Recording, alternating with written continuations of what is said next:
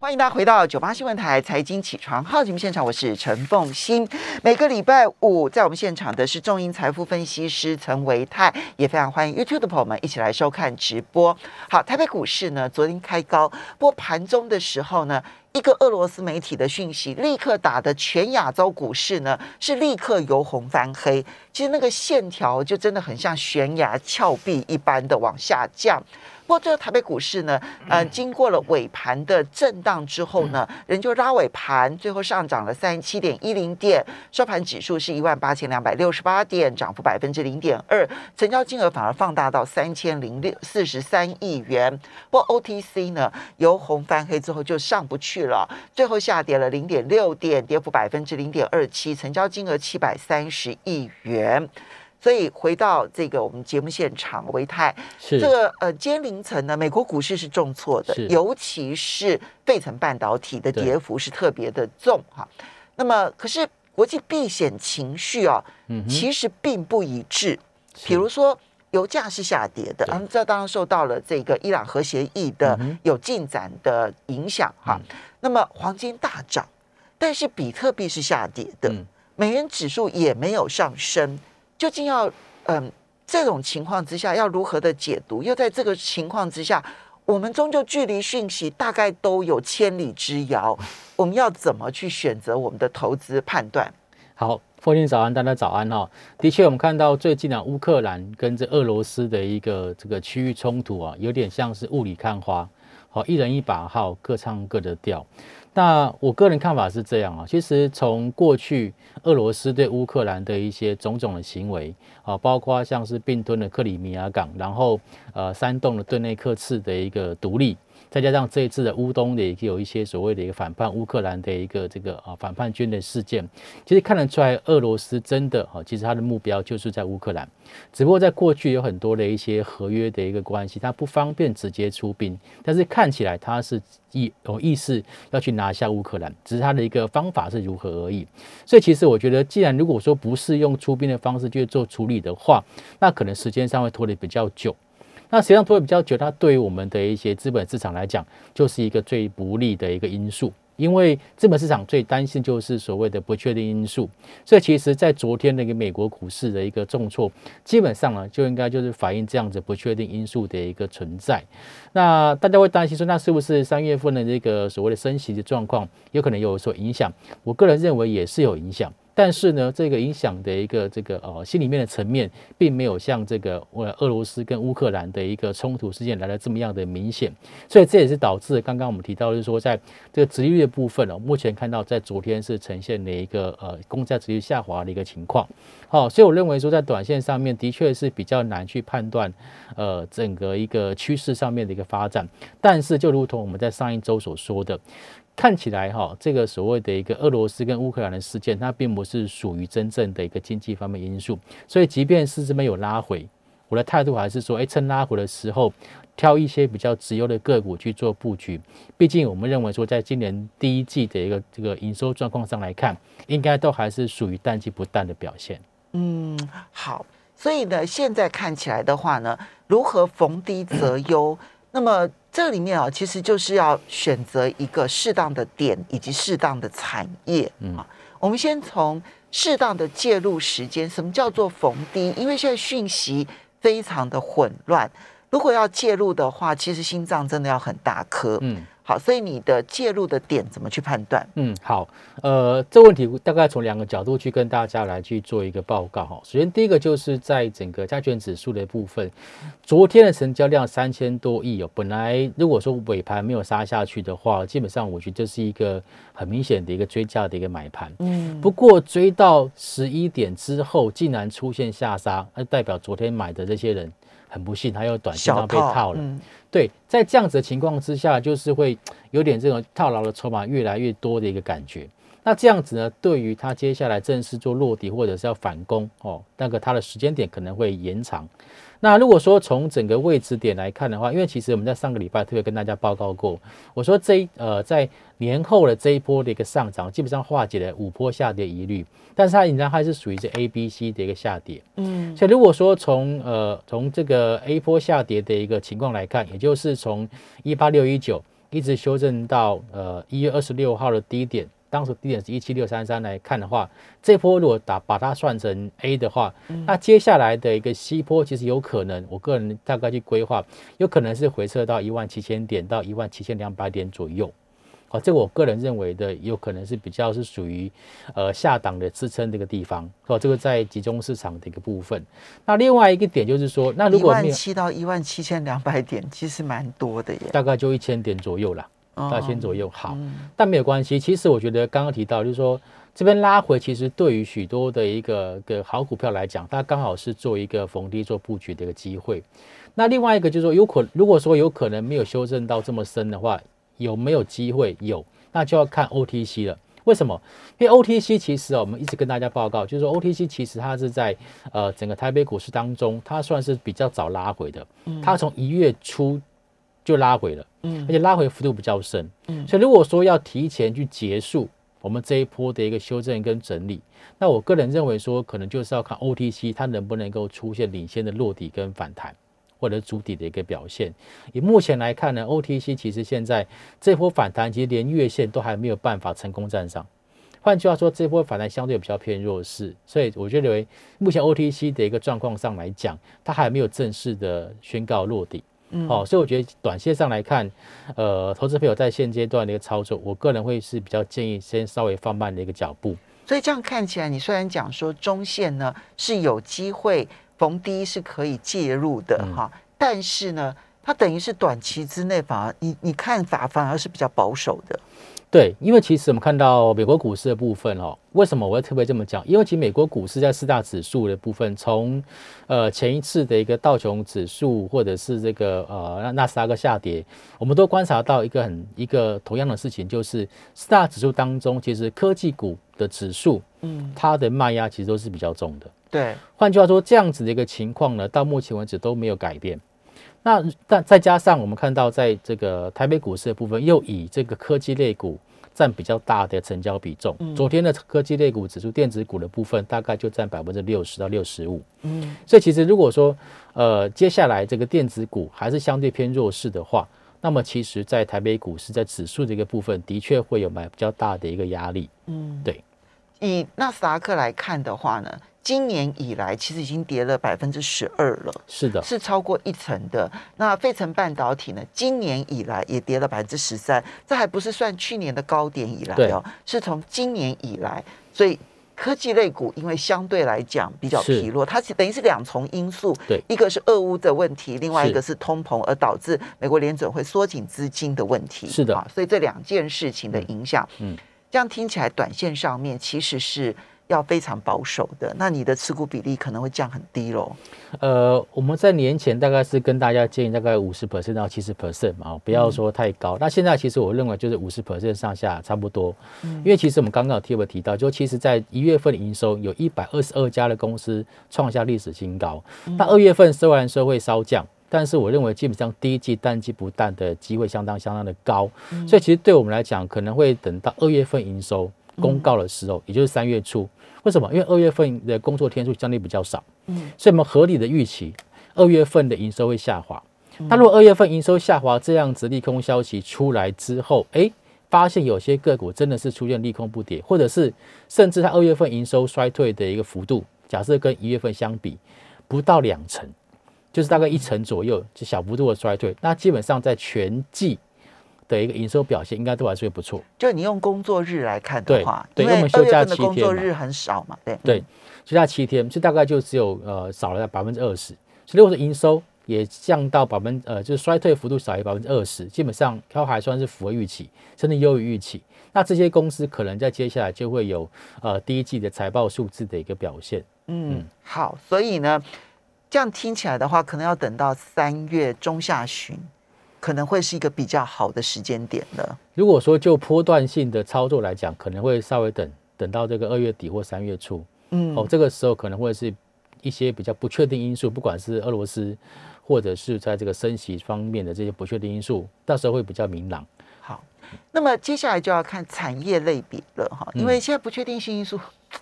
各位你知道，现在盘中的时候，你随时会看到它突然之间的一根往上。拉升，又突然之间一根往上下跌，它都不是由我们这边决定的，它其实都是由遥远的在欧洲，可能是俄罗斯做了什么动作，乌克兰发生了什么事情，或者是美国说了什么话，好，那么来决定的。因此呢，我们这时候在产业类别，我们虽然挑定了，可是，在操作上面，你一定要注意这个风险，以免在它急涨急跌的时候，你无法控制风险，而导致你没办法掌握趋势。是好，这个是常见的，就你如果一旦把你的杠杆拉高的话，嗯常会有这样的状况。嗯好，那产业类别的部分，我们究竟要注意哪一些产业？好，呃，我延续我们在之前哦，在这个过年的这之前的一个看法，就是今年在科技股、电子股的部分来讲，比较是属于重这个下游。哦，中下游的一个部分，那很很很巧，就是说从这个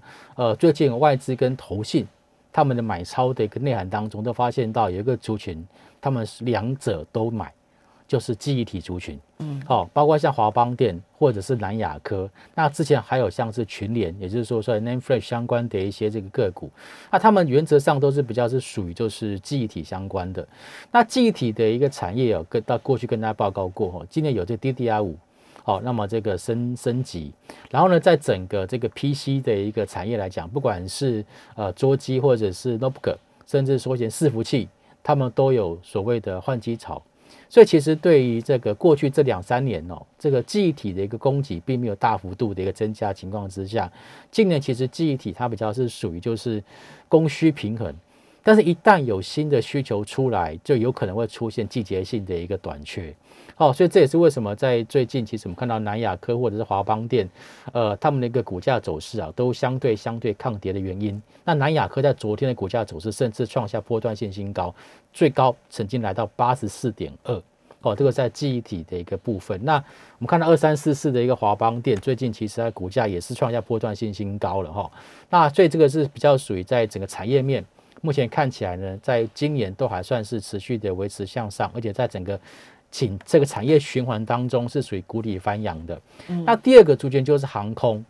航空股昨天在华航跟长龙航基本上都是属于强涨大涨。那大家应该是应该是大家预期接下来可能会有更进一步的一个解封的一个利多讯息。我们稍微休息一下。那这一部分呢，就是多空要如何的去判断。是第一个呢，就解封的这个利多来说，现在看起来台湾这部分呢要开放，现在话越说越明了，嗯有可能在下半年就会对开放，这确实是利多，但会不会有潜在利空呢？嗯我们稍微休息一下，马上回来节目现场。欢迎大家回到九八新闻台财经起床号节目现场，我是陈凤欣，在我们现场的是中银财富分析师陈维泰，也非常欢迎 YouTube 的朋友们一起来收看直播。好，维泰刚刚提到了，呃，目前看起来产业似乎比较整齐的一个是记忆体，当然记忆体它的循环性很强烈，对啊，好的时候好的不得了，是坏的时候也会很坏。好，那这个是记忆体的特质，目前看起来有点整齐的向上，对不对是？好对，那第二个部分呢，也比较整齐的是航空。航空最重要的利多，当然我们现在已经知道了，就是下半年可能就会开放，可能包括了至少是国际观光客来台湾，嗯好，那呃所有的检疫其实都会缩减它，希望呢能够至少是商务客了，哈，商务客可以来台湾，所以对于这个航空业当然是利多消息，不过会不会有潜在的利空？比如我现在就会想到说，油价继续上涨，它的航空用油的是成本的问题，对我们要怎么评估呢？对，凤欣说的没有错，因为其实呃，以目前航空双雄这边大涨特涨的一个原因啊，当然其实跟预期心理有关。哦，那预期心理其实会不会造成这个获利增加？其实是不会的。好、所以其实这个，但如果说接下来油价真的很不幸被这些国际专家严重哦上看一百或者是一百二，那么对于航空双雄他们的一个获利是那个成本的确是会往上做一个提高了哈。那我站在比较是属于就是这个呃实物上操作来讲哦，以目前来讲，航空双雄虽然说短期上已经创了波段新高，呃，但是应该还没有涨完。原因是因为就是在资本市场里面哦，这个最后的利多还没有实现之前，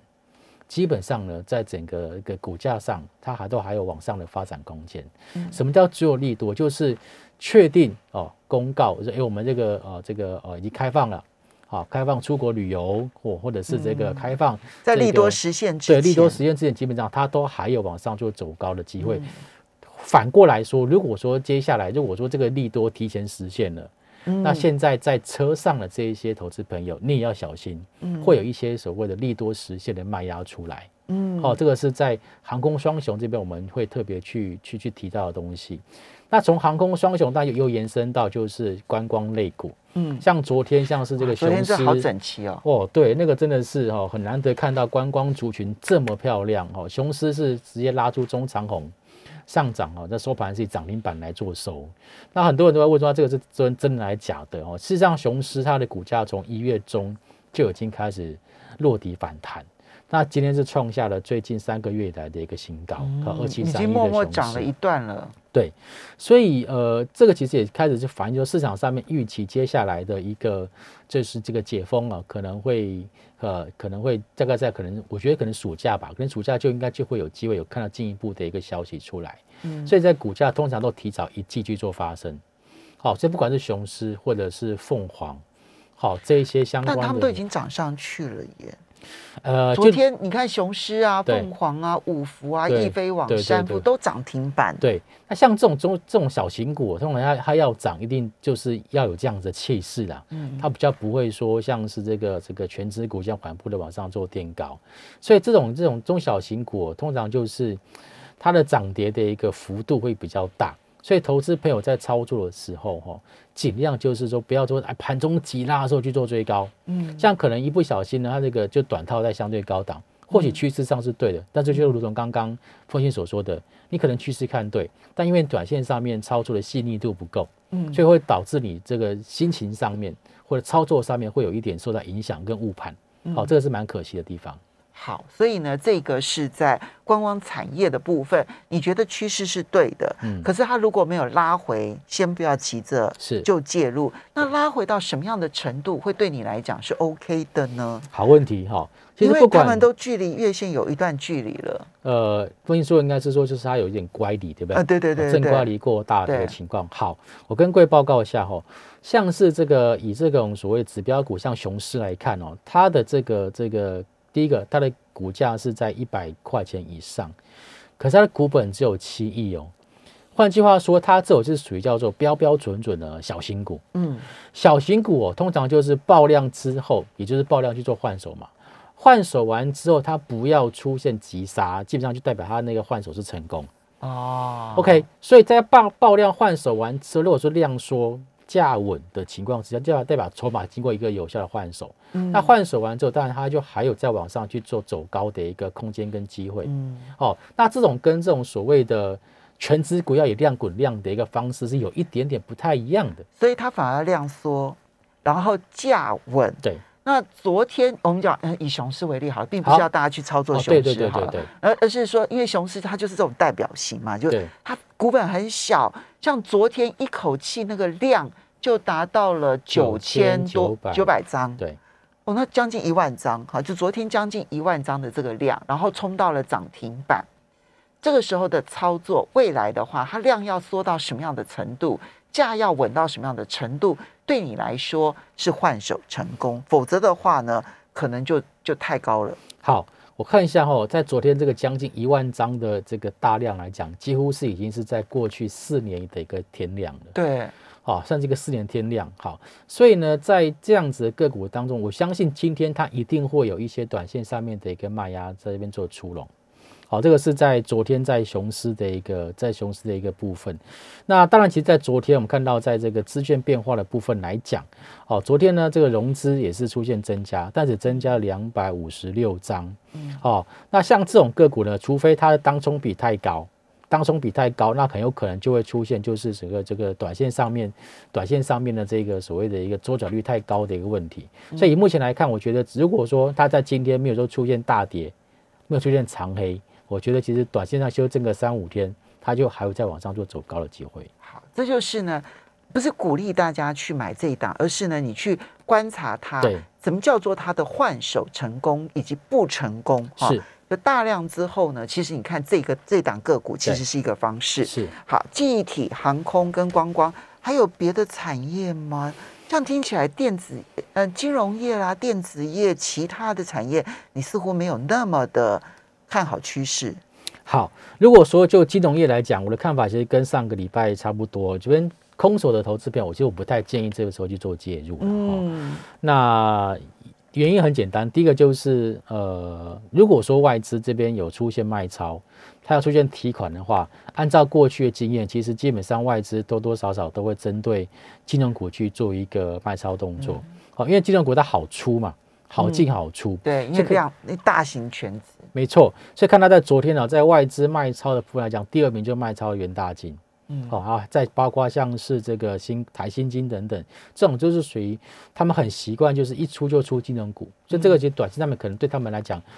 呃，高档的卖压会相对比较重一点点，但是趋势上是没有改变啊，就是说它这边其实趋势还是向上。好，那再来至于说。电子股的一个部分，电子股其实昨天也有一些小族群在涨，例如说像这个呃旗红，嗯，哦，三联模组的一个旗红，嗯，那。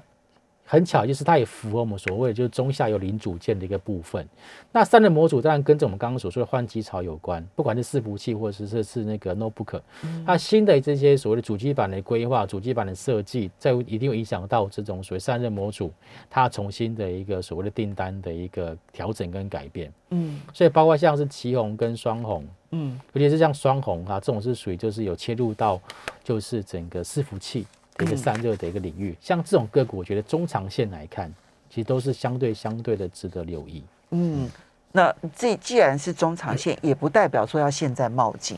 因为现在大盘就是会比较不稳定。都比较不稳定哈，那反倒认为说在船产族群里面，其实我还是相对看好，就是在整个原物料相关，尤其是在塑化的部分。嗯，那塑化的这一次呢，其实我们看到台塑集团的部分，台塑四宝，其实在最近的一个股价走势也都算相对比较强。但是有一档个股，我觉得比较特殊，可以跟大家做一个分享，就是在南亚。的部分，嗯，是南亚，不是南亚科，南亚，南亚，因为南亚它在最近这两年哦，它在整个电子材料的一个部分的比重是持续往上做增加。嗯，大家可能不知道，南亚它有做玻纤布，它也有做铜箔基板，它其实是非常大的 PCB 的上游的材料厂商。OK，所以其实它现在就是它同时跨了就是塑化的涨价题材跟电子材料的一个需求的一个成长，所以它你可以发现到。南亚它在台塑四宝里面的一个股价表现，其实是比什么台塑啦或台湾来的还要好，甚至法人对于南亚他所买超的企图心，也是比台塑来的还要强，这是在过去比较少看到的情况。所以这就是深入到一家公司它内部的未来布局了。是，所以你刚刚提到的，既有这一个能源价格上涨的题材，然后同时它在电子的最上游的这一些特用品的提供上面，对表现良好，对不对？哈，这个可以提供给大家。所以现在看起来，短线上面来讲，当然提到了一些有趋势的哈，大家可以在这几天要做功课的哈，并不是要追的。嗯，但是短线上面来讲，看起来是塑化，你是比较看好的。是，好，这是在极短线。那其中的南亚就提供给大家做参考了。好，我们要非常谢谢中银财富分析师陈维泰提供台北股市的讯息，供大家做参考。我们要稍微休息一下，等一下八点钟节目回来，我们要介绍好书给大家了。马上回来节目现场。